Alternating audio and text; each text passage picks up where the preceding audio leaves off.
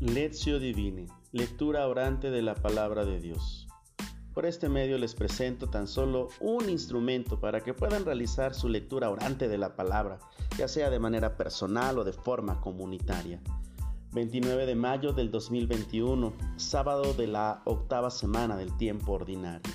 Lectura, Marcos capítulo 11, versículos del 27 al 33. Leemos el texto. En aquel tiempo Jesús y sus discípulos llegaron de nuevo a Jerusalén. Y mientras Jesús caminaba por el templo, se le acercaron los sumos sacerdotes, los escribas y los ancianos y le preguntaron, ¿con qué autoridad haces todo esto? ¿Quién te ha dado autoridad para actuar así? Jesús les respondió, les voy a hacer una pregunta. Si me la contestan, yo les diré con qué autoridad hago todo esto. ¿El bautismo de Juan era cosa de Dios o de los hombres? Contéstenme. Ellos se pusieron a razonar entre sí. Si le decimos que de Dios nos dirá, entonces ¿por qué no le creyeron? Y si decimos que de los hombres, pero como le tenían miedo a la multitud, pues todos consideraban a Juan como verdadero profeta, le respondieron a Jesús, no lo sabemos. Entonces Jesús le replicó, pues tampoco yo les diré con qué autoridad hago todo esto. Palabra del Señor. Gloria a ti, Señor Jesús.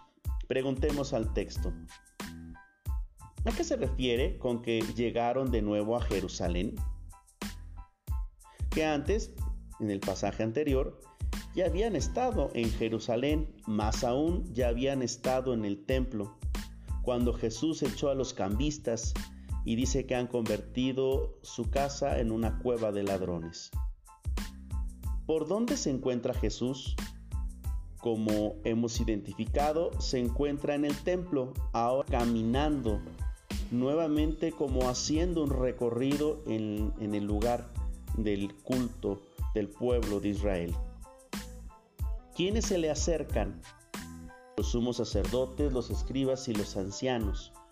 ¿Quiénes son estos personajes? Pues es la máxima autoridad religiosa del templo. ¿Qué le preguntan a Jesús?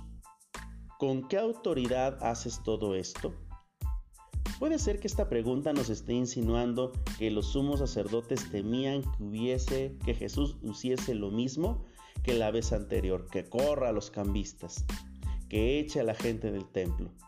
Y en ese sentido por eso insisten sobre la autoridad. Sin embargo, hacen otra pregunta que va un poco más profunda.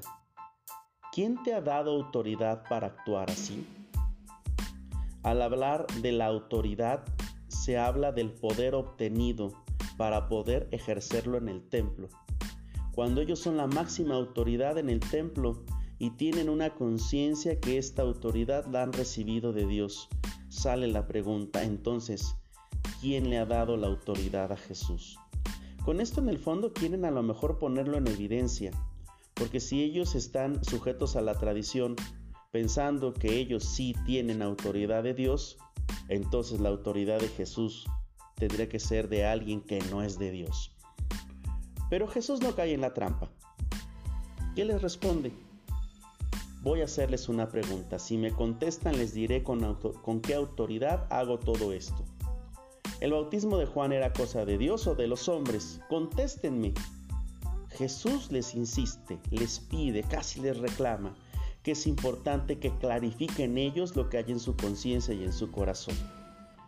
El bautismo es de Juan es cosa de Dios, cosa de los hombres. Notemos que a la, a la pregunta de Jesús no pueden responder.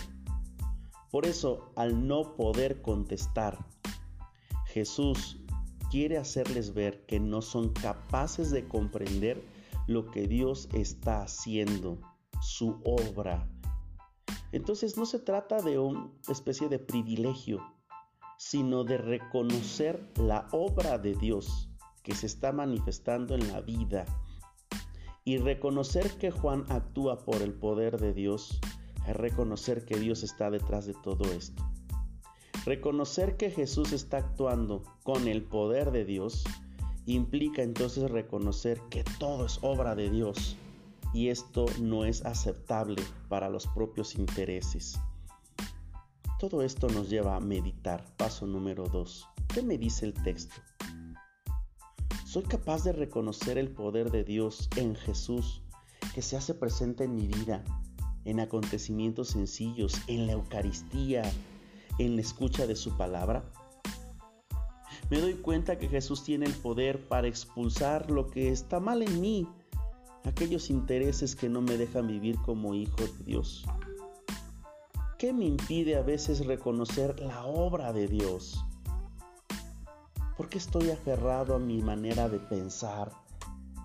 A lo mejor a mis propias seguridades que no me dejan ver más allá de lo que a lo mejor quisiera yo comprender muchas ocasiones mis propios intereses, el creer que tengo la razón, no me deja ver a Dios. Hagamos oración, paso número 3. ¿Qué me hace decirle el texto a Dios? Señor, ayúdame con humildad a darme cuenta que estás presente en detalles sencillos, a que actúas cotidianamente en la vida, que tienes un plan, un proyecto y te manifiestes.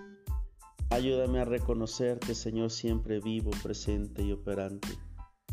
Ayúdame a no llenarme de soberbia y pensar que todo lo puedo, que todo es posible para mis intereses, solo ver mis propios intereses. Ayúdame a ver el plan que tienes para cada uno de nosotros. Amén. Paso número 4. Contemplación. ¿Qué me hace experimentar Dios a la luz de este ejercicio? Ahora reconozco con fe lo que está haciendo Dios en mí. Reconozco que Dios me confronta, porque en ocasiones solo veo mis intereses y no soy capaz de ver la obra maravillosa de lo que Dios está haciendo. Ayúdame, Señor, a poderlo reconocer, a poder descubrir que tú eres el centro de la vida lo importante. Y así déjame darte gloria por todos los siglos de los siglos. Amén. Pues gracias hermanos por seguir este momento breve de Lectio Divine, lectura orante de la palabra. Dios les siga bendiciendo.